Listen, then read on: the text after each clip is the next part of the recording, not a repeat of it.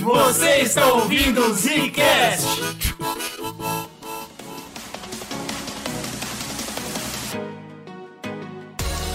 Está começando mais um Zcast no bagulho. Hoje a gente vai falar sobre a cultura cachaça, a cultura francanadora. Desculpa, eu sou o Bruno. Aqui quem fala é o Slow, eu já comentar sobre a história da marvada, da, da, da branquinha, da deliciosa, da, Não da baba não, hein? afoga Não baba não. problemas da... Tô salivando, desculpa. É, aqui quem falou é o Eugênio. E rolou a ideia da gente usar um termo diferente pra cada vez que a gente fosse falar cachaça durante esse podcast. Mas eu acho que ficaria fora de mão muito rápido. E tem alguns termos que são, francamente, difíceis de, de aproveitar hoje em dia. Tem viu? muito termo, Coisa né, errada, cara? coisa antiga. O brasileiro, ele tem mania de dar muitos nomes pra mesma coisa, né? Pegar órgãos sexuais aí, por exemplo, é o maior exemplo disso, né? Porra, irmão, é um dicionário que- inteiro. um dicionário inteiro. Mas então a gente vai tentar manter só a cachaça, porque sim, a gente vai falar sobre a cachaça no nosso segundo episódio da série sobre álcoois que estamos É. gravando. Inclusive, a gente talvez dê uma parada na série, porque eu fiquei sabendo, atrasado, de novas drogas que estão aí no mercado. E É isso aí. Além da gente tá sabendo aí por fontes, obviamente, de terceiros, não tem nada a ver com a gente, essas coisas. Tem gente mandando também pra gente no Instagram, no nosso Twitter. Já fica o convite aí pra vocês seguirem nossas redes. A galera comentando, ó, tem essa droga aqui, ô, vocês podiam falar disso aqui, pá, não sei o que. Voltou, né? O povo clama. O povo gosta de droga, cara. Tem uma coisa que eu queria começar o cast discutindo aqui. Eu sei que a pessoa veio aqui pra isso, né? Então já vamos quietar essa discussão eurocentrista que eu não gosto. Apesar de que não não é muito euro, mas sei lá, Estados Unidos centrista.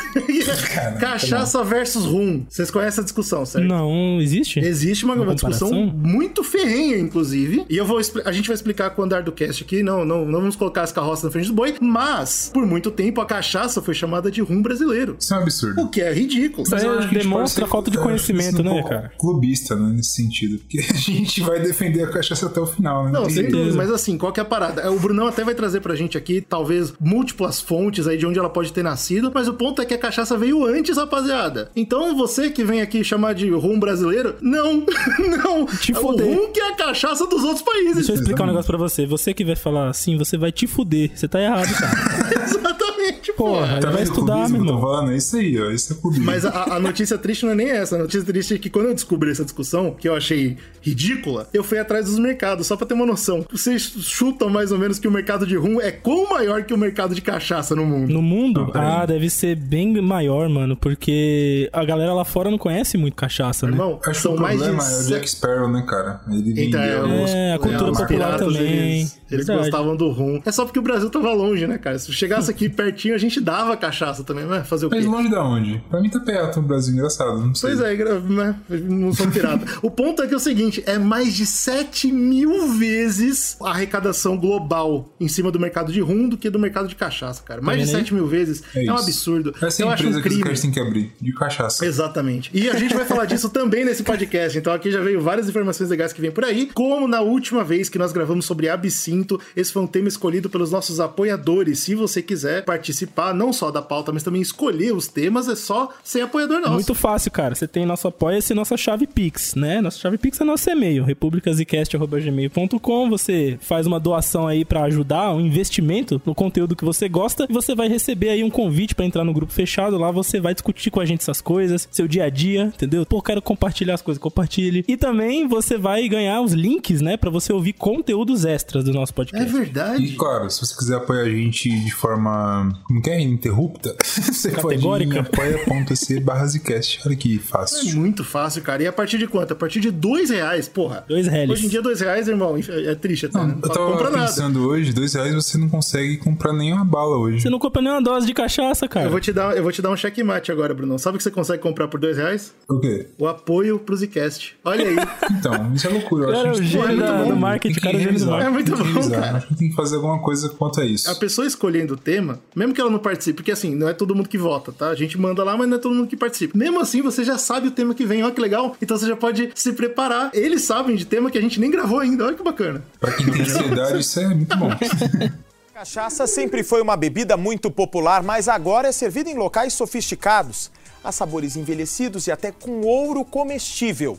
Em alguns casos, os preços se comparam às bebidas mais caras do mundo. Então vamos começar tentando entender de onde ela veio, Bruno? Com certeza, porque assim, uma coisa que é meio que óbvio que a gente tem que colocar, e provavelmente em todos os casts que a gente fala de bebida destilada, a gente vai comentar sobre isso, é que destilar bebida é uma coisa comum da humanidade, né, cara? Porque assim, você existe, você tem consciência. Se eu tenho consciência, eu quero ficar embriagado, seja o que for. Então, tipo, quando que nasceu a cachaça? A cachaça é um destilado de cana-de-açúcar. A partir do momento que tem a cana-de-açúcar e alguém destila, nasceu. Você não tem registro.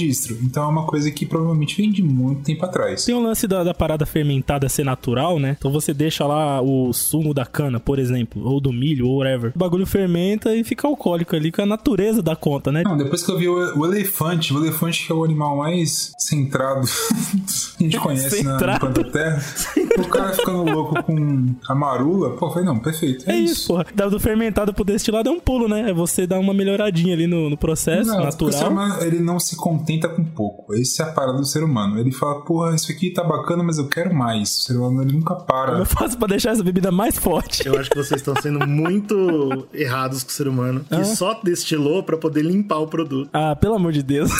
Meu Deus, cara. para Aqui tem muita Você- bactéria, deixa Desde eu fazer quando aqui você uma é puritano destilação. desse jeito, meu amigo? Mas o, Desde o quando? ponto é que, beleza, tendo isso, a gente pode, entre aspas, te- tentar tirar esse mérito do Brasil de ser o criador da cachaça. Provavelmente a cachaça já nasceu em algum outro ambiente, por mais que ele não tivesse a tratativa social e etc. que tem hoje e tal. Inclusive, quando você para pensar na, na parte histórica, que Portugal, antes de chegar no Brasil, já tava fazendo a farra deles, né? Porra, isso não. A cana eles encontraram no Oriente. Exato. Isso. Já tipo tinha uma assim- treta com os holandeses, né, em relação ao, ao açúcar. né? Exato, porque o açúcar era o negócio, né? E pra fazer o açúcar, você tem o bagaço, que geralmente tem a cachaçinha lá, né? Ela tá lá. Alguém tomou um gole e falou, hum, que delícia.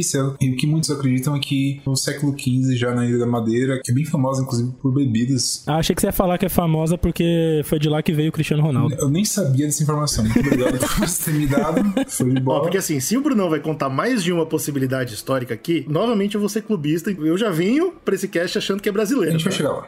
a gente vai chegar bom, lá. tá bom. Mas o ponto é que muitos acreditam que no século XV, pouco antes de chegarem no Brasil e tal, já existiam alguns experimentos quanto a isso. Mas que, que, de fato é uma coisa cultural brasileira, isso é real, não tem como. Mesmo o velho barreiro que você compra aqui no Brasil e o velho barreiro que você comprar na Europa, o preço é completamente absurdo. Assim. Sem dúvida. Tem tipo um pouco desse marketing de olha a bebida do Brasil. A cachaça lá fora é tida como uma bebida muito exótica, assim. Porque é diferente de tudo que eles têm lá, né? Outra pegada, né? Uma Eu acho que até picância, um mais, assim, sabor. porque o É aguardente, é o- se você for em Portugal, tem muito aguardente, né? Eles tomam muito isso. Sim. Que é uma coisa muito parecida com cachaça daqui, talvez só que não feito com cana-de-açúcar. Assim, não oficialmente, a diferença é que a aguardente ela é mais forte, ela tem um teor alcoólico mais forte do que a cachaça. Tem vários mitos, né? É, as pessoas misturam dentro dos nomes e aí se perde, mas assim, a ideia é essa. Cara, eu Exato, lembrei a de uma é parada que agora eu preciso muito deixar esse link pros ouvintes. Eu achei um vídeo de um casal gringo experimentando um pitu pela primeira vez. Eles estão numa praia assim, mano. É muito bom que eles vão tomar na maior inocência, mano. E dar uma golada na pitu. Da golão. É Mas muito tem bom um o vídeo, que cara. eu vi que eram japoneses em uma praça. Puta, agora vai ser específico. Eu não vou achar esse link nem fudendo, mas procurem aí. Tomando. Agora não lembro se era 51, Pitu, Velho Barreiro, sei lá. Mas era cachaça, entendeu? E eles ficam completamente malucos, assim. É muito engraçado de ver uma Ai, ai, pessoa de outra cultura. Inclusive, ó, esse, esse podcast todo eu vou cuspir fatos aqui. Não só eu, mas nos três aqui. Nós somos grandes conhecedores e amantes da cachaça. Ora essa, não? brasileiros que somos. E eu descobri que a gente vem tomando errado a nossa vida inteira. Então eu acho que é uma dica interessante pro ouvinte também. A Eita. forma correta, eu não estou dizendo que você deve fazer, não estou dizendo que eu vou fazer, tá? Mas a forma correta é tomar de pouquinho em pouquinho, é. Erramos então, erramos. É, é, a Erramos gente fez hoje. errado, infelizmente. Não, mas às vezes a galera até toma de pouquinho em pouquinho porque não consegue tomar de muito em muito. Mas É, toma então, toda a a garrafa, gente- né, cara? Mas, a Bruno, toma de errado. pouquinho em pouquinho, mas um monte de vezes. Em pouquinho em pouquinho, um monte de vezes. A jogada Aí, é que você tem que colocar um pouquinho na boca e esperar misturar com a saliva. Isso aí, isso aí Oxi. é eurocentrismo, isso aí. Ah, não, não é possível o bagulho Isso é. Vou explicar de por quê, cara, vinho. por- Não, Não, cara, porque não. assim, o teor alcoólico da cachaça é alto. E a ideia é que se você manda direto pra garganta, você pode ferir a sua Tá garganta. rasgando, desce rasgando. É, quem nunca sentiu isso?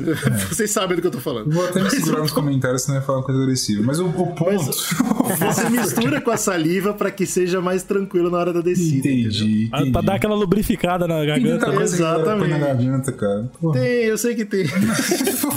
não sei se isso Eu não tô querendo mandar em ninguém, cara. Tá falando que é a maneira certa, cara. Tá errado. É maneira tá errado. certa, Não é a maneira No certa. Brasil não vai funcionar isso aí, não. O cara vai dar uma salivada aqui, aliviar a garganta, engolir a cachaça, daqui a pouco vem o cigarrão, o paieiro. Paeirão. Mas a ideia é que, como Portugal tinha a navegação deles já muito avançadas e tal, provavelmente eles tinham cana já em, na Ilha da Madeira ou em Portugal como um todo, antes de chegar no Brasil, até porque eles não tinham descoberto, entre muitas aspas, invadido o Brasil. Então, tipo, existe essa, essa parada, tanto que eu vi alguns pesquisadores comentando que, pô, vocês acham que Pedro Alves Cabral, por exemplo, quando ele chegou no Brasil, ele já tinha cachaça no navio dele, ou pelo menos a forma de como fazer e tal? Com certeza absoluta. Como se já fosse algum tipo de projeto. Cara, chegando num lugar bacana, a gente vai arregaçar de cana e fazer cachaça, porque isso vai dar dinheiro em algum momento, tá ligado? Um Como vocês acham que a comitiva de Pedro Alves Cabral errou o caminho das Índias pra chegar no Tem, Brasil? tem essa história de errar que a gente já sabe que né, não é 100% verdade, Mas, mas, se tem assim. cachaça no meio, eu acredito. É, o João tá erraram, falando aí. não erraram, não, eles não erraram, não. Eles estavam muito Eles doidos. Eles botaram o caminho pro outro lado. Independente de errar ou não, só o fato de você sair do seu país natal e entrar num mar que você não sabe onde vai dar, você não sabe onde acaba, e provavelmente muita gente lá ainda achava que a Terra era quadrada, né? Que você ia chegar no limite. aham, que tinha um Cara, Cthulhu tinha lá no tá final. não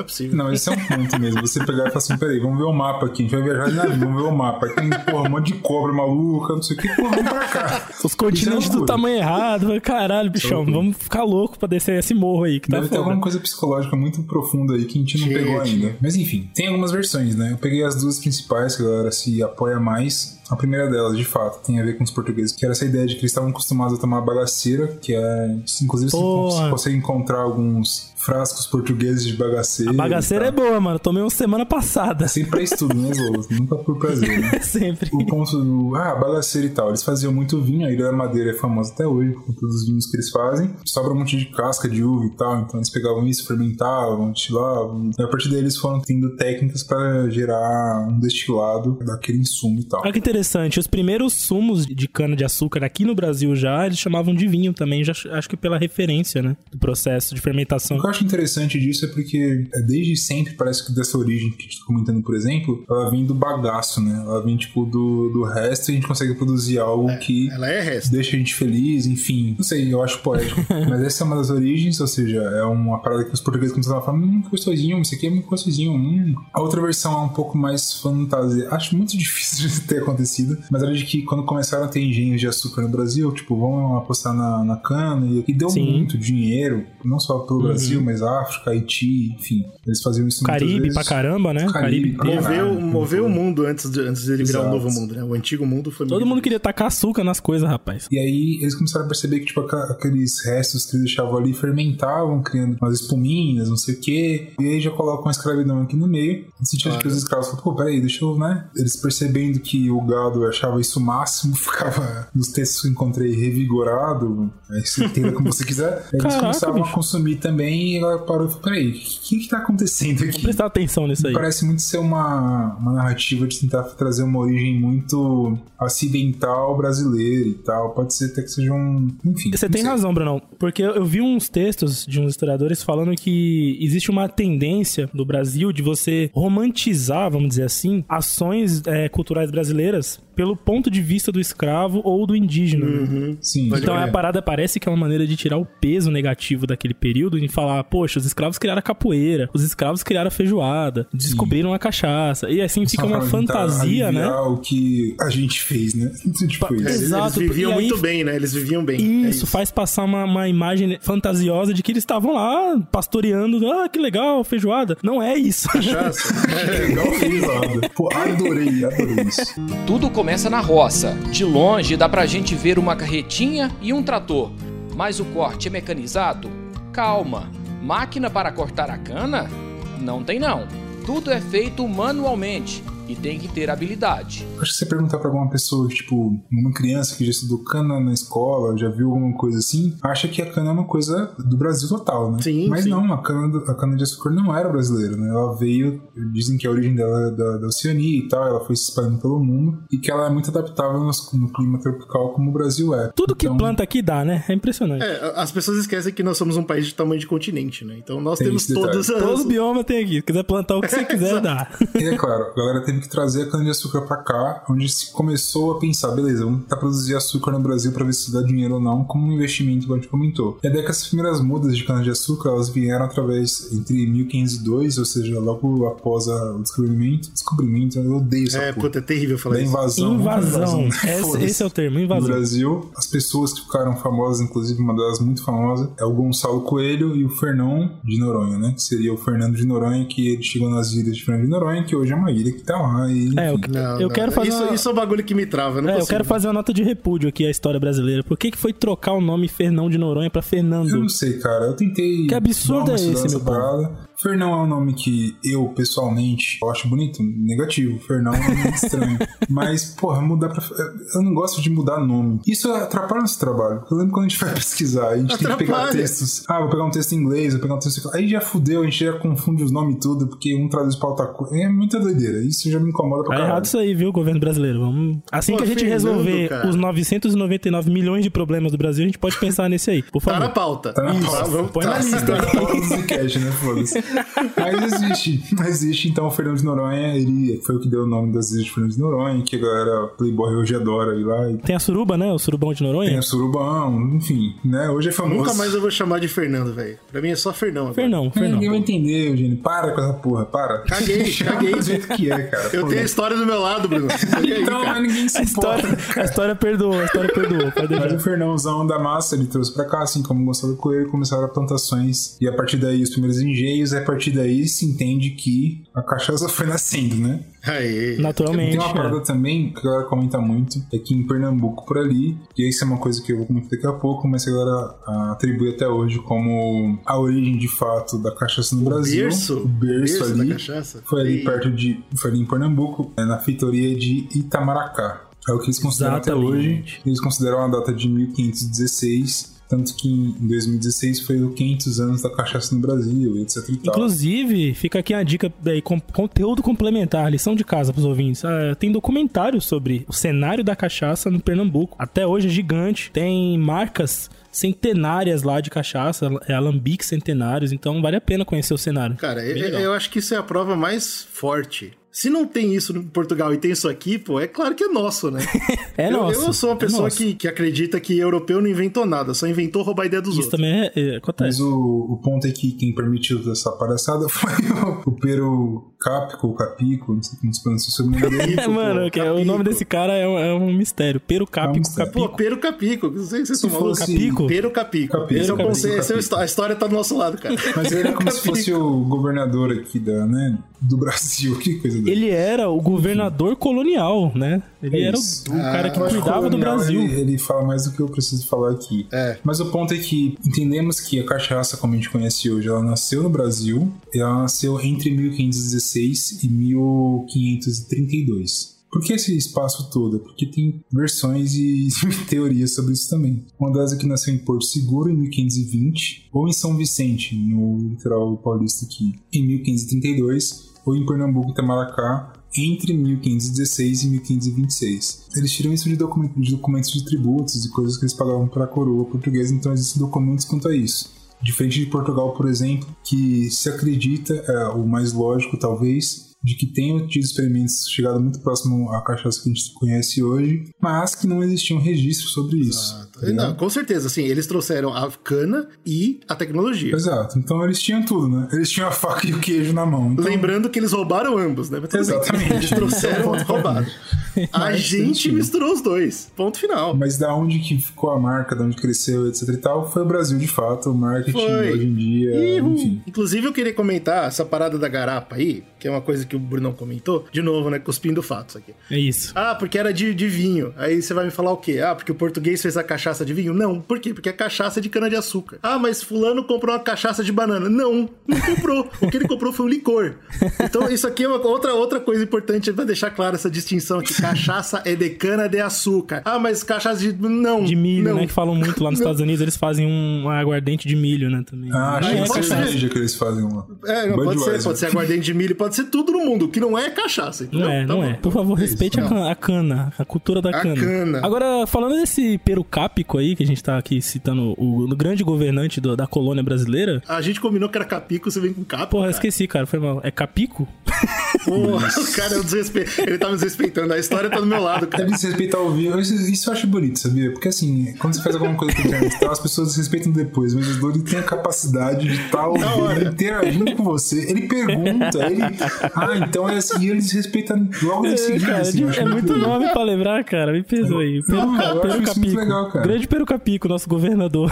nosso primeiro grande, né? Líder territorial brasileiro. O que diz muito sobre o Brasil, Diz é. muito, porque o nome do cara já é incrível. E ele- foi nesse período da governança dele que a gente teve os primeiros engenhos surgindo, né? Inclusive é colocado, ali no período que ele tava, a criação do primeiro. Ainda nesse período, né, a gente tem ali até 1530 o Brasil dentro do ciclo do pau-brasil, né? Então, os caras chegam aqui, não chegam com essa ideia de criar a cultura da cana e desenvolver o açúcar e tal. Eles começam a explorar o pau-brasil, né? Essa madeira aí que começa a ser exportada para metrópole, principalmente no primeiro momento, e depois começa a se tornar produto de exportação, né? Um, um bem econômico de produção. Eu tenho uma crítica ao pau-brasil. Eu tenho uma Ao pau Cara, Brasil. coitado do Não, mas pau-brasil. não ao pau, né? Pau, enfim. Porra. Mas, mas é quem colocou esse nome, assim, porque, porra, é sério, é um, tipo, chega no lugar, fala assim, pô, vou chamar esse lugar de Brasil. Eu quero pegar esse pau aqui, vou chamar de pau Brasil, acha, porra, é foda. Não, mas é o contrário, É o contrário, porra. na verdade, né? O, pa- o país ganha o nome do pau, pô. Isso. Agora você me convenceu. Tá bom, Mas-. Porque aqui no Brasil era terra de Santa Cruz, né? O primeiro nome. Exato. Se extraía muito pau-brasil. Os caras começaram a chamar lá o lugar de Brasil, por causa do pau-brasil. Não, minha crítica já, já acabou, já. Entendi tudo já. É o nome do pau, tá certo.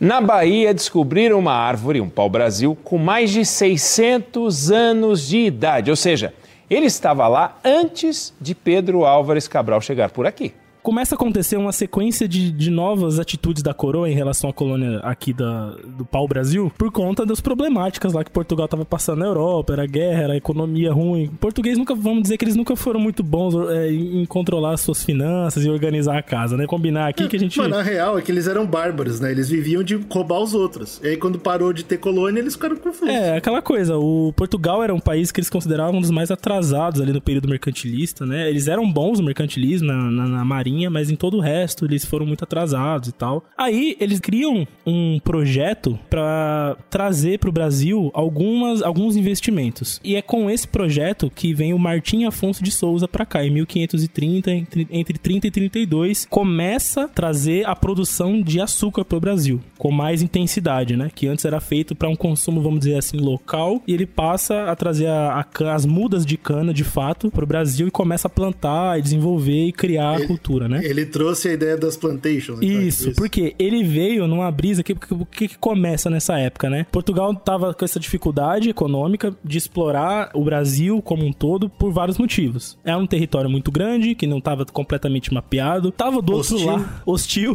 tava do outro lado do Atlântico, longe pra você ter, né, mobilidade, a organização. Tava rolando invasão de holandês já, os holandeses já estavam chegando. A gente teve bastante ali no Nordeste, né? Eles entraram, fizeram um bom período ali de uso fruto ali da região. As aves que aqui gorjeavam não gorjeavam como lá. Mó rolê.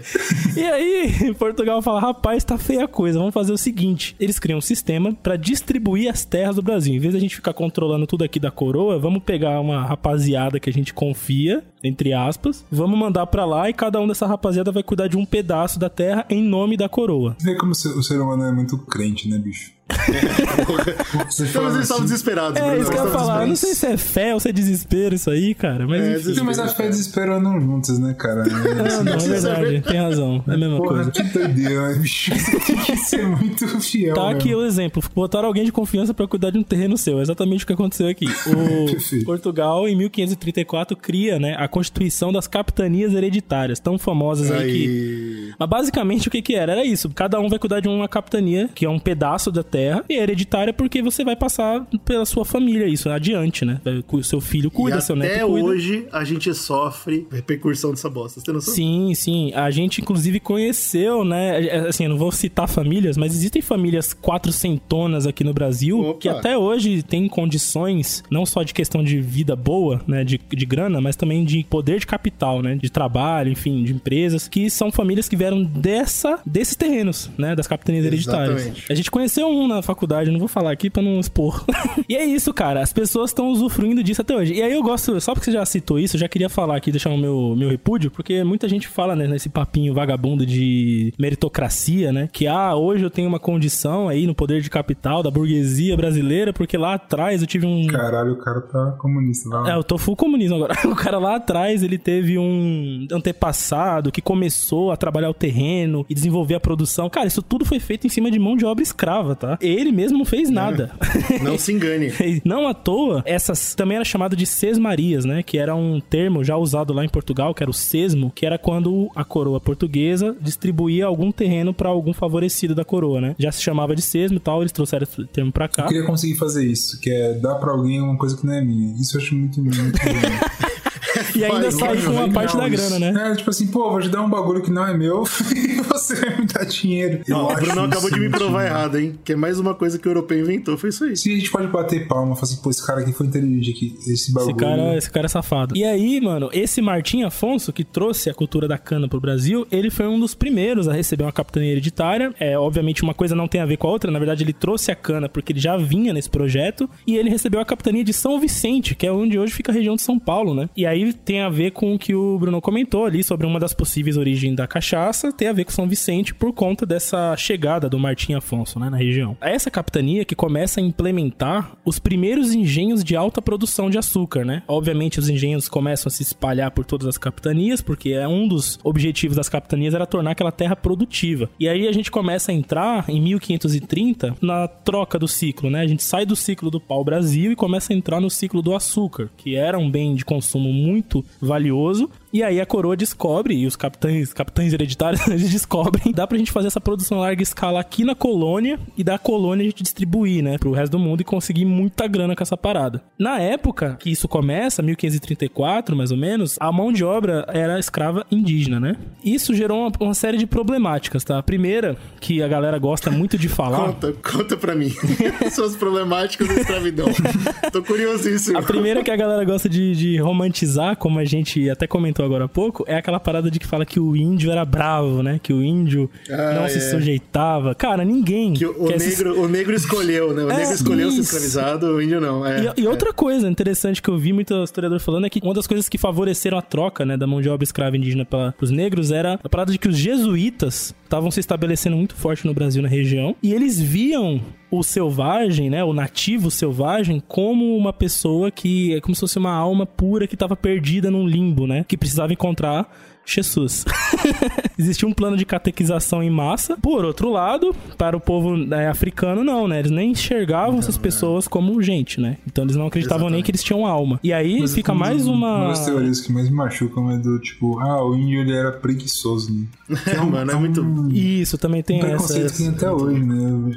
Onde Exatamente. tem muito índio, tipo assim, pô, tu índio é preguiçoso e tal, não sei o quê. Eu acho, sei lá, acho que isso me agride tanto no sentido de que, Não, putz, agride, esse cara, cara, ele não é bom pra escravizar, ele pra fazer um trabalho pesado não Exato. aguenta, tá ligado? É uma narrativa É, muito é. podre, né, cara? Você falar isso. Mas vamos lá. É, queria só ressaltar aqui mais uma vez o carimbo do cristianismo corroborando, né, em questão de fé, de dogma e de moral para a escravidão do povo negro, né? Porque eles liberam, tipo, pra igreja católica liberadaço, tudo bem. O cara deu nome aos bois, ainda aos É, comigo é assim. E aí, e aí, um ano depois dessa brincadeira, em 1535, chega o primeiro navio negreiro trazendo os escravos lá da África que che- chegou na Bahia, né? Então, a partir daí, eles começam a explorar esse- essa mão de obra escrava e a coisa começa a ganhar corpo, né? As capitanias começam a transformar aos poucos a economia da colônia brasileira do pau-brasil para o açúcar. Então, é substituído, né? Então, isso é uma coisa também que a galera pergunta pra caramba: ah, meu Deus do céu, eu não entendo essa porra. É isso. Você tinha o pau-brasil, era a principal fonte de renda, vamos dizer assim, da colônia, e troca pro açúcar quando as coisas começam a funcionar com os engenhos. Então é muito importante a estrutura produtiva e social do engenho, que dizem os grandes comunas brasileiros que é a primeira grande exploração de capital do Brasil, né? Que- E só pra ilustrar pra galera, tipo, ah, Gcast, por que, que a gente tá falando de um tema tão legal e vocês forem cair em escravidão? Coisa chata. Porque da mesma forma que a pinga é profundamente brasileira e tá incrustada na nossa cultura, a escravidão também é.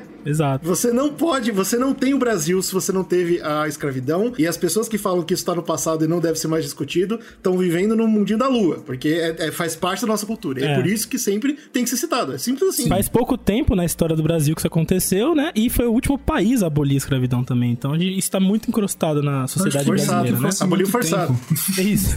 Tá na história, cara. Foda-se. Não, é, tá no nosso sangue, não tem escapatória. Exato. E aí, a gente podia, aqui pra fechar essa- esse contexto histórico, falar de como era a estrutura do engenho, né? Porque virou uma, uma espécie de estrutura fixa no Brasil, né? Os engenhos, eles tinham dois tipos. Os engenhos reais, que eram movidos a água, e os trapiches, que eram movidos a tração animal. A região do engenho, ele, ele- você tinha o- onde era produzido, onde tinha o engenho, e ao entorno do engenho, é interessante isso, né? Que o entorno da linha produtiva, olha só, vamos lá de comunismo, era onde se estabelecia a sociedade, né? Então é o primeiro bem materialista brasileiro, olha que interessante. E aí a gente tinha a Casa Grande, chamada Casa Grande, que era onde morava o dono daquele engenho e a sua família, né? Que era um, um escravista. E com certeza tinha algum dote que vinha dessas, dessa propriedade dada pela coroa portuguesa. Veio daí os primeiros. Você tinha a região da senzala, onde ficavam os escravizados. A casa do engenho, que era onde ficava a moagem que acontecia, né? Da, da cana. Aí você tinha uma capela, normalmente, que é onde tinha as atividades religiosas. Aí volto a falar novamente aqui do cristianismo pesado na estrutura, né? Fazendo- Social brasileira Fazendo a base ali. fazendo a basezinha, né? Passando aquele panão. A base e você.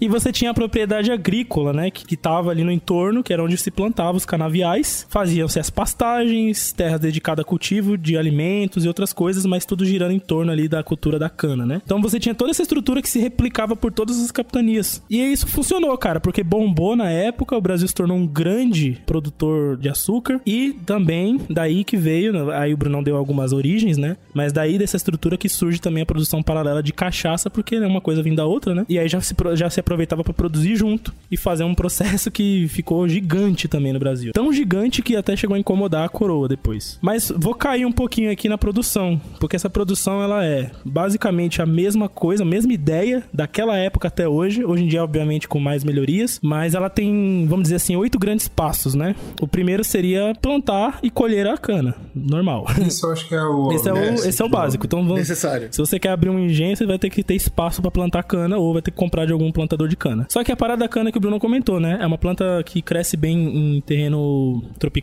né? A temperatura ideal de terreno é entre 18 e 35 graus, então não dá pra fazer isso muito lá no sul do Brasil. Mas, mas também existem variações dos tipos de cana. Então existem algumas canas que são mais adaptáveis a outros biomas, outras temperaturas. E aí a colheita dessa cana, hoje em dia, existe toda uma ciência e tem um parâmetro chamado BRICS, que eu nem sabia que existia, que é a medida de açúcar que tem na cana. Você faz um teste, você cata uma cana lá e aí você pega a porcentagem de sólidos solúveis que estão Não, não é dissolvidos assim, no caldo. Teste. Teste é você chupa a cana. se, se, Se você se amargar. Eu acredito, Tá, inclusive, Bruno, que esse era o primeiro teste de BRICS lá da época. Eu tenho certeza Com que era certeza, isso. Eu tenho certeza É, absoluta. eles abriam a cana, davam aquela chupadinha, porque chupar cana, a bicha é doce, é delícia, né? Mas quando tá, É bom demais. tá insossa, você fala, essa cana aqui Ah, não tá boa em ainda. Sousa, tem só gosto de pau, né? Será que a cana seca é o gosto de bambu? Porque parece, né? Parece bambu, é verdade. Isso é muito gostoso. Eu chupo igual a Cibele. Como? A Cibele também. É, mordendo também. Nossa, eu prefiro muito mais a cana. Mas você já experimentou chupar com dente da mordição mesmo? De trás? É, de trás. A parada é que hoje em dia eles fazem o quê? A porcentagem de sólidos solúveis que tem ali dentro no caldo do bruto de cana, né? Ou seja, o tanto de sacarose, glicose e frutose que tem em coisas que não são açúcares, como aminoácidos, gorduras, minerais e tal. E aí tem um valor ideal. Esse valor é entre 18 e 24 BRICS. Grau de BRICS. né? Porra, que merda, hein? Aí você tem que ter uma tabela pra calcular o que significa um BRICS. Que Eu porcaria. Eu tenho vontade de fazer isso. Não, pô, é isso, né? Você vai- é. Uma unidade de medida. Unidade Pô, de medida é essa slogan. Coca-Cola aqui, ela tá com gostinho de 2,5 Brunão. É, tem- tem meio- Você faz meio com essa porra? que Acabei de falar, slogan. caralho. Tem uma porcentagem. Porra. Você pega o a porcentagem tem, de sólidos. tem, porra. É, mas é uma tradução idiota, né, cara? Por que, que você tá pegando a porcentagem pra traduzir uma coisa que não serve pra mais nada pra voltar pra porcentagem depois? É, Em vez de bens, pra chamar de açúcares. Não, pô, quando você cria Uma, de açúcares, quando você cria é uma unidade de medida é pra você não ficar com um monte de unidade de medida. Você cria. É igual então, o Newton, né? açúcares, são cara. foda. Porra, não Não fode. foge, cara. É igual o Newton. O Newton é o quê? É um monte de unidade. Você chama de Newton, fica uma coisa só, facilita. É isso. Porra, o cara vem com bricks. E aí, é, enfim, aí você colhe, pô, tá ideal o número de bricks? tá ideal. colhe essa merda. Aí você corta lá, a colhedeira, que é a segunda parte, vai pra moagem. Aí a colheita é feita na época era à mão, ainda existe, né? Os cortadores de cana, uma, uma parada cultural brasileira grande também, mas existem as colheitadeiras. Acho foda falar cultural brasileiro, porque parece uma coisa boa, mas não é boa não, viu, cara? É, mas é cultural. É, exatamente. Não- é, não é não é um aspecto 100% positivo isso, né? Tô Assim como a sentido... escravidão é cultural no Brasil, né? Mas nem que é Exatamente, bom. nesse, nesse aspecto aí, Exato. nesse, nesse lado mais triste. Mas faz parte, né, da, da história, né? Que a gente conhece a história dos cortadores de cana e tal, eles que moveram o Brasil por muitos anos aí, né? Dessa moagem que você faz, sai uma garapa, né? Que é extraída e fica um bagaço. É igual quando você vai ver lá o, na feira o caldo de cana, né? Você extrai lá o caldinho e fica o bagacinho lá e tal. Tem uma regra também, né? Depois que você colheu a cana, você tem 24 horas pra fazer essa moagem, senão começa a estragar, né? Começa a fermentar lá, estragar o bagulho. Daí depois você vai pra etapa de filtragem. Você vai pegar esse caldo que você extraiu da cana e vai filtrar ele pra, e depois decantar, que é pra você tirar todos os tipos de bagacílios que eles chamam, que são resíduos ali do- da parte sólida e que essa parte sólida que se fica no caldo, ela pode estragar o caldo também. Não só em sabor, Ah. mas também pode dar algumas bactérias lá, enfim. Então você tem que filtrar legal mesmo. Aí você vai fazer a quarta etapa, que é a redução do Brix, olha aí. Porra, por isso essa redução, né, cara? Os caras têm. Eles ficaram ficcionados no Brix. Eles né? gostam. E aí, qual que é a fita? Você vai ferver, depois botar um pouco de água pra poder reduzir. E essa taxa vai cair lá daquela, daquela faixa que eu falei, 18, 24, pra uma faixa de 14 a 16. Por quê? Porque você vai precisar fermentar. E essa etapa de fermentação, ela é um pouco mais minuciosa, porque você tem um risco muito grande de da levedura morrer, do bagulho passar do ponto. Então você tem as temperaturas, cada levedura tem uma temperatura de ótimo pra trabalhar, pra não ter contaminação, esse tipo de coisa. Aí no final desse processo, a gente vai ter todo aquele açúcar transformado em álcool através da fermentação. Essa solução eles chamam de vinho. Lá atrás eu acho que veio uma referência da do produção da uva lá que eles faziam em Portugal, né? Terminando esse processo de fermentação, a gente vai ter ali um concentrado de álcool entre 7 e 9%. E a gente sabe que isso aí é pouco pra cachaça, né? Cachaça não tá nem perto disso aí, tá bem mais. Até porque at- até então foi só fermentação, né? Então faz sentido. Exatamente. Que aí sim você foge um pouco daquele processo mais natural que vai pra destilação. Que a gente já explicou em vários outros casts aí, principalmente de droga. A gente já falou muita coisa sobre esse processo de destilar as coisas. Você vai tirar as impurezas, vai pegar o concentrado daquilo que você quer e tal. E hoje em dia os caras se utilizam muito das colunas inox, mas também vários alambiques artesanais usam os canos de cobre pra destilar. E uma das coisas que a galera utiliza o cobre é porque ele ajuda a reduzir o teor de compostos sulfurados na cachaça. Essa etapa que passa da fermentação pra destilação, ela tem um cheiro muito forte, tá ligado? Ima- Imagina um cheiro de álcool incrível. É o cheiro de álcool, mas não só isso. Você tem outras coisas que surgem ali. E esses bagulhos sulfurados, esses compostos, é uma das coisas que deixa um odor ruim, entendeu? E aí o, o cobre, ele ajuda a puxar, né, esse odor ruim pra ficar preso nas colunas, esses compostos, né? E aí acaba deixando melhor o, o ambiente e também o produto final. Agora tem um negócio interessante que eu não fazia ideia. Essa etapa de destilação, ela tem três grandes volumes, vamos dizer assim. Eles chamam de cabeça, coração e a cauda da destilação da Perfeito. cachaça. Isso. A cabeça e a cauda, que é o início e o final do processo, não é usado pra bebida. É só o que eles chamam de coração, que é o sumo Mas do eu, eu destilado. te pergunto, Slow, o que eles fazem com a cabeça e com carro? Então, eles fazem algumas coisas, como produção de etanol, por exemplo, pra combustível. Ah, eles entendi. utilizam bastante. Que o que sai é combustível, esse é o ponto. É o combustível da vida. Assim, né, gente- exatamente, tem que, tem que entender que tudo ali é etanol, certo? Só que existe o etanol mais purificado, que é aquele que tá mais no centro do, do volume. Como a gente sempre fala sobre drogas e sobre álcool, é aí que vem a importância de você ter um grau de, de controle na sua produção, né? Pra você não fazer o erro de tomar uma coisa que vai te fazer Sim, mal. Porque existe os é, álcools né, que vão ter diferentes compostos aí, vários desses, um desses é os sulfurados, por exemplo, enfim, tem várias coisas que acontecem ali no Não, processo. e tem um impacto grande, né? Se não me engano, teve uma vez que teve. Acho que teve a notícia que a galera tava fazendo cana, cana de açúcar e tava saindo metanol e. É. Isso, e metanol é bem zoado, tóxico, morreu né? E o caralho. É por isso que aquela que você toma, que vem lá, o cara produz na casa dele, é forte, que só a desgraça. Por isso, porque é veneno. Não é só Eu álcool, não. vou pedir na, na feira lá, pô, eu quero um caldo de cana. Eu falo, toma um gole primeiro aí, deixa eu ver se você cai. Na hora que, na hora que você pede. aí isso, isso é uma, uma dica interessante pro ouvinte também. Na hora que você pedir o caldo de cana, você pergunta qual o índice BRICS.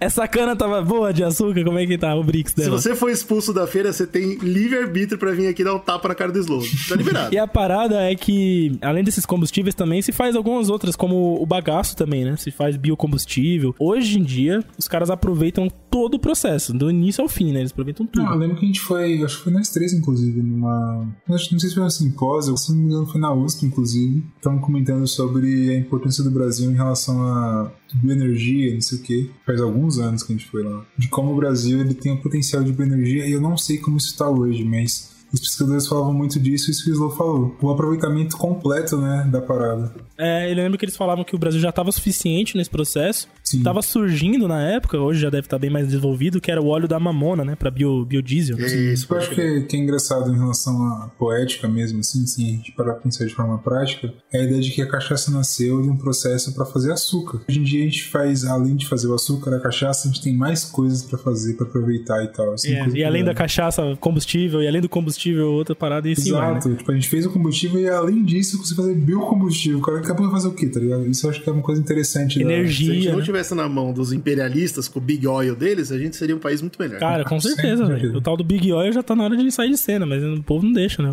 Pig oil. Aí, é aí que a Big gente Oil. entra com o quê? Ecoterrorismo. Eita, agora o papo foi pro outro Foi pro outro lado. Desculpa, desculpa.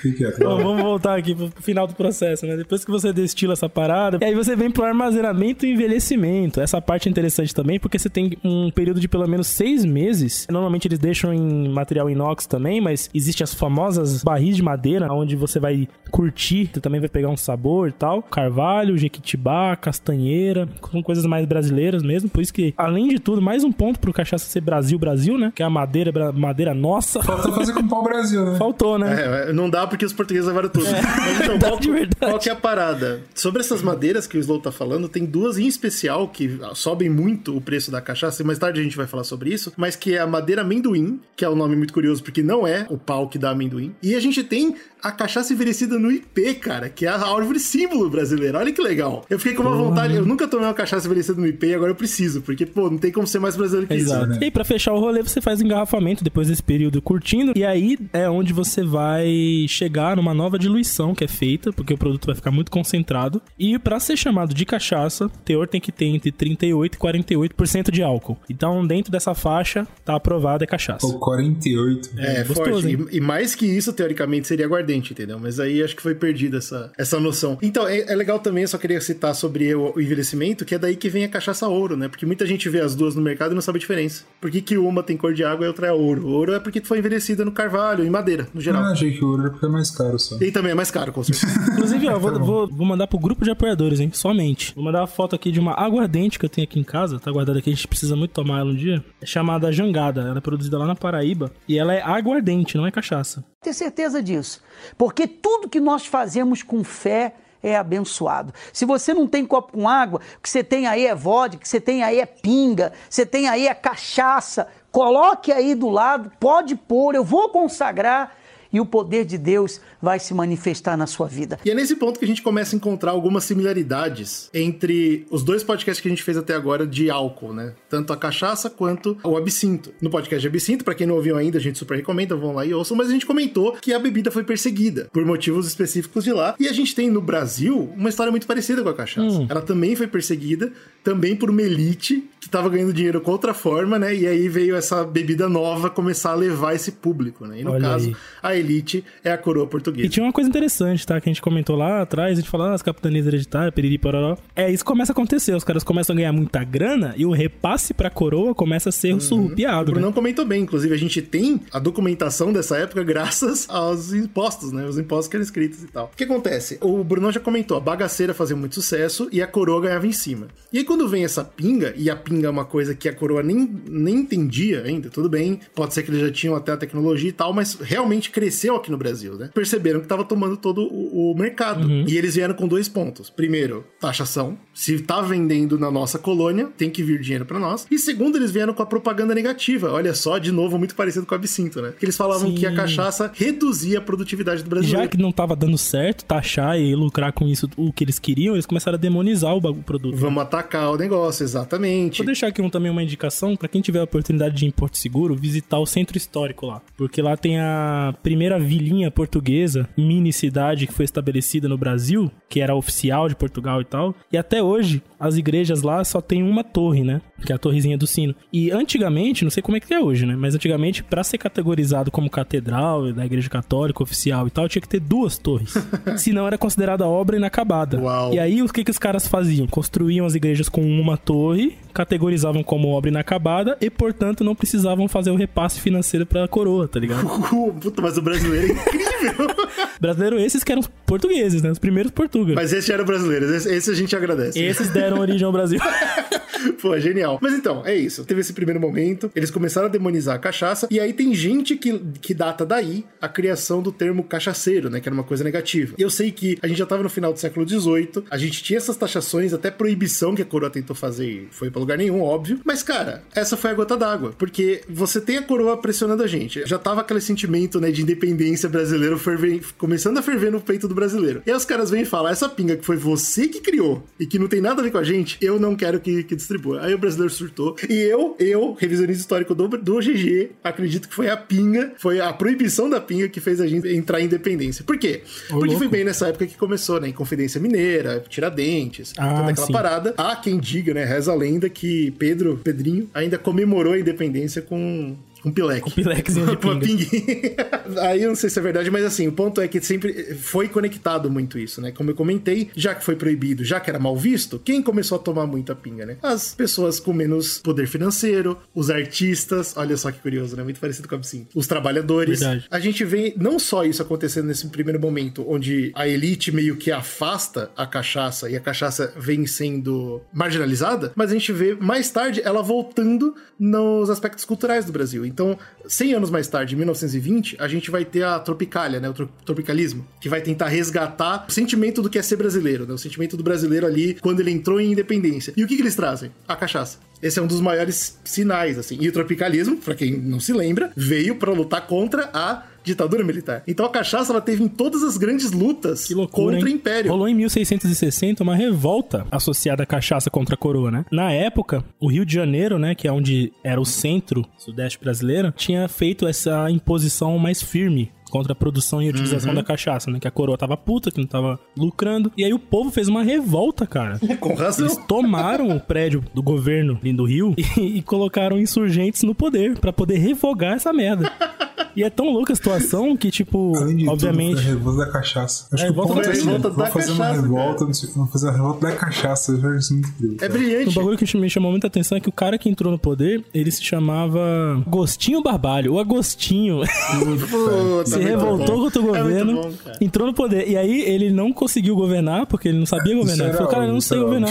aí Aí ele passou o cargo pro irmão dele, o Jerônimo Barbalho. Que virou, vamos dizer assim, um governador do Rio por um dia. Porque logo depois Uau. a coroa se organizou, mandou as tropas lá, matou todo mundo. Inclusive o Jerônimo foi enforcado em praça pública pra mostrar, né, que não podia fugir. Dá exemplo. Mas um sim. ano depois, a insurgência era tão pesada e ficou tão respaldada no povo que a coroa foi lá e perdoou os insurgentes. Falou, tá tudo bem. Eles perceberam, não é contra o império, é, é a favor da cachaça. Então Deixa tá os caras? Deixa os caras. E esse é mais um dos elementos que a cachaça tem forte nessa questão da independência brasileira, porque esse conflito é considerado um dos primeiros passos para diminuição da presença da coroa no povo brasileiro. Porque a vê partir dessa cultura, época. Né, cara? Nos Estados Unidos teve a revolta do chá. No Brasil foi da cachaça, cara. Isso eu acho incrível. pô, a gente tem uma história incrível. Então é isso, a cachaça ela sempre fez parte da contracultura, né? Isso que é uma coisa muito legal e que a gente continua vendo ela com esses olhos ou não. A gente vai discutir sobre isso. No século 21, então a gente teve que esperar o quê? Quase 400, 300 anos aí para finalmente a cachaça ser considerada um patrimônio histórico brasileiro. E foi quando, inclusive, na gringa,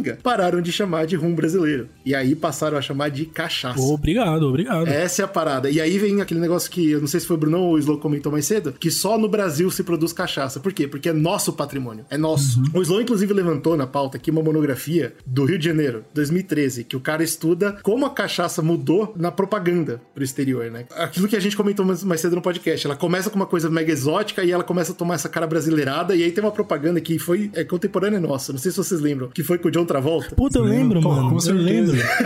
Ele tava careca, eu acho, né? E, e o cara tem estudo isso, ele Puta, fala olha como mudou o ponto de vista da cachaça, né? E se tornou esse item de, de procura, as pessoas querem saber essa história. Eu quis levantar um dado aqui só pra vocês terem uma noção. Da açúcar, a gente planta cana, certo? Porque o Brasil ele ainda tem esse negócio de ser capacho dos outros países. E a gente ainda é economia primária nesse sentido. A gente exporta açúcar. Quanto vocês acham que do açúcar que a gente produz a gente exporta? 80%. Ah, olha só, o Brunão foi muito bom, ele leu na pauta. Exatamente. Porque sim, a gente exporta Isso é praticamente todo o açúcar que a gente produz. Da mesma forma que a gente produz açúcar, a gente produz cachaça. Inclusive, o processo é, é lá, irmão, é parente. Uhum. Quanto da cachaça que a gente produz, a gente exporta? 1%. Olha que delícia. Isso é um absurdo. É, é ridículo. É, é a um, é um tudo. Você núcleo. só pode exportar depois que você atende a sua necessidade, Só cara. quando sobra, né? Só quando sobra. Cara, o que eu sei é que é uma indústria gigante que a gente simplesmente não coloca o pé dentro. Eu fui até atrás. DJ, o Google corta, Trends. corta isso aí, corta, corta. Vamos fazer uma cachaçaria, não fala isso. vamos, vamos aqui aproveitar Isso que o Brunão tá falando, inclusive ele falou no começo do podcast também, pô. É a maior verdade do mundo. O que você encontra pesquisando no Google Trends e tal é que assim, 2014 foi o grande boom, né? Teve a nossa Copa, claro. E aí no mundo todo, o termo cachaça se tornou algo que não parou mais de ser pesquisado. E quem aproveitou muito isso são novos empreendedores, que é uma coisa que a gente sabe que no Brasil é uma doença, né? Que todo mundo acha que vai ser feliz empreendendo e não, não dá certo. Mas tem muita gente dando certo com a parada de exportar cachaça. É isso mesmo. Olha aí, cara. Porque o mercado é enorme lá fora. E a cachaça que vai lá fora, ela vai custando, que nem a gente comentou aqui, centenas de vezes mais Sim. caro. É um negócio que funciona. Se você tem uma grana aí, você tá pensando em alguma coisa pra empreender, rapaziada, exporta cachaça que o povo lá pode compra. esquecer. o Cash vai pegar isso aí já. Para, para. Para de dar Se vocês quiserem ser acionistas do nosso negócio, aí beleza. Ah, perfeito. Isso aí. Agora eu pulei de comunista pra capitalista em 5 segundos. É foda fazer o quê? Mas, mas você entende como existe essa parada? Inclusive, eu peguei o exemplo aqui da Weber House, né? Essa é uma das maiores cachaças premium, que nem o, o Brunão comentou. Ah, e eles vendem por milhares de reais. Porra, meu. Né? É 5 mil, 6 mil, 10 mil reais uma cachaça lá fora. É isso. Até Esse é aqui esse é o objetivo. Então existe essa parada, e é claro que eles trazem, né, toda aquela... a- o produto gourmetizado, ele é diferenciado, né? Então eles trazem, por exemplo, garrafas com diamantes, tudo mais. Eu, eu entendo que existe isso, Porra. mas também tem a parada do envelhecimento. Por exemplo, na Weber House, que foi o exemplo que eu peguei, eles têm é, envelhecimento em um barril, que o barril é feito de quatro madeiras diferentes. o bicho envelhece tudo, Cara, de vários A jeitos. gente pode É loucura envelhecer da no porra. estômago do Slow. Se eu pensar nisso. Ah lá, é Porra, por exemplo. mas aí eu não vou devolver, não. Vai E ficar. por que, que eu tô falando que é um negócio interessante? Além da exportação valer super a pena. Porque cachaça não estraga, né, cara? Se você guardar direito, cachaça dura pra sempre. Cachaça é um produto incrível. É isso, é isso que eu, Rapaz, eu nunca fiz o teste de guardar por muito tempo, não. Engraçado, né, Slow? Você não tem essa experiência. eu Né? trouxe esses dados pra gente ver como é uma indústria que a gente não abusa e, e não faz sentido. É uma coisa muito chocante, assim, pra mim. Qual que é o negócio? Na minha pauta tava escrito assim, ó, aspecto cultural da cachaça no Brasil, certo? E aí eu fui pesquisar, óbvio, pra tentar montar alguma coisa ao redor dessa pauta. É difícil, é difícil. Se você for procurar agora, você vai ver. Tem muito conteúdo, certo? Todo mundo fala, pô, cachaça é a cultura brasileira. Aí você vai, pô, como? É uma coisa difícil de explicar. É uma coisa difícil de você pontuar. Claro, a gente tem a revolta da cachaça, isso é um ponto bem legal. Mas de resto, cara, ela tá dentro do nosso DNA de tal forma que é difícil de explicar. É uma coisa que o brasileiro sabe. Cara, eu acho que o ponto é a galera vender cachaça. Não sei se no mundo isso acontece, mas no Brasil a galera vende cachaça em latinha. Isso pra mim, Latrinha, eu não latrinha. sei. A primeira vez que eu vi uma latinha de cachaça, eu fiquei agredido. É que latinha passa aquela ideia de que quando você abre, acabou, você tem que beber, né? Como é que você vai tampar uma Você latinha? abriu- exatamente, não tem como você guardar. Se o cara Tem abriu, ele tem que beber essa porra toda, mas é é tipo de 8% de álcool pra, pra 40%, é muita loucura. E você não se esqueça, Brunão, golinho pequeno e guarda na boca. Isso. Aí a moral da história é essa, cara. O podcast inteiro aqui tá é pra isso, é pra você ver como tá na nossa cultura e como não tem um ponto A ou B que a gente pode colocar e falar, ah, é por isso. Não, cara, ele é. A cachaça é brasileira, ela faz parte da gente e quanto mais o tempo passa desde 2014, mais o interesse por ela cresce no mundo inteiro. Então eu acho que a gente provavelmente a gente tá no começo de uma mega ascendência da cachaça, entendeu? Cada vez mais vai ter gente mais interessada. Eu acho que esse produto algum dia vai chegar onde ele deveria estar já faz tempo e só não ficou porque a gente subestimou um produto nosso, né? Que é o que o brasileiro mais gosta de fazer. Como vai se chamar a cachaça do Zcast? Vai ser Zcats? Zcats. O cara tá embriagado? E vai ter uns gatinhos? Pode ser. Aí, é bom, legal. Se você for fazer, por favor, manda pra gente a sua ideia também da sua caixa, da sua exportadora de cachaça, não é nem cachaçaria, né? Que você pode comprar aqui, exportar e ficar milionário. Esse é o ponto, Tá, esse é tá. o ponto. Manda a sua ideia pra gente. E se vocês acharam que faltou alguma coisa, pô, eu gostei muito do podcast, mas vocês comentaram muito pouco sobre os nomes de cachaça. Não se esqueça que tá vindo aí, nosso podcast extra pra quem é apoiador. E se faltou alguma história importante, por favor, manda um comentário pra gente, a gente vai adorar saber. E é claro que a gente pode voltar nesse assunto futuramente, que eu espero que a gente volte pra falar muito bem dela. Pô, pô, cachaça dominou o mundo, olha que legal. Pô, eu queria muito muito Eu só volto no bar agora, só pro bar que eu vou agora. Ah, pai, com tudo você ama. E nos amem.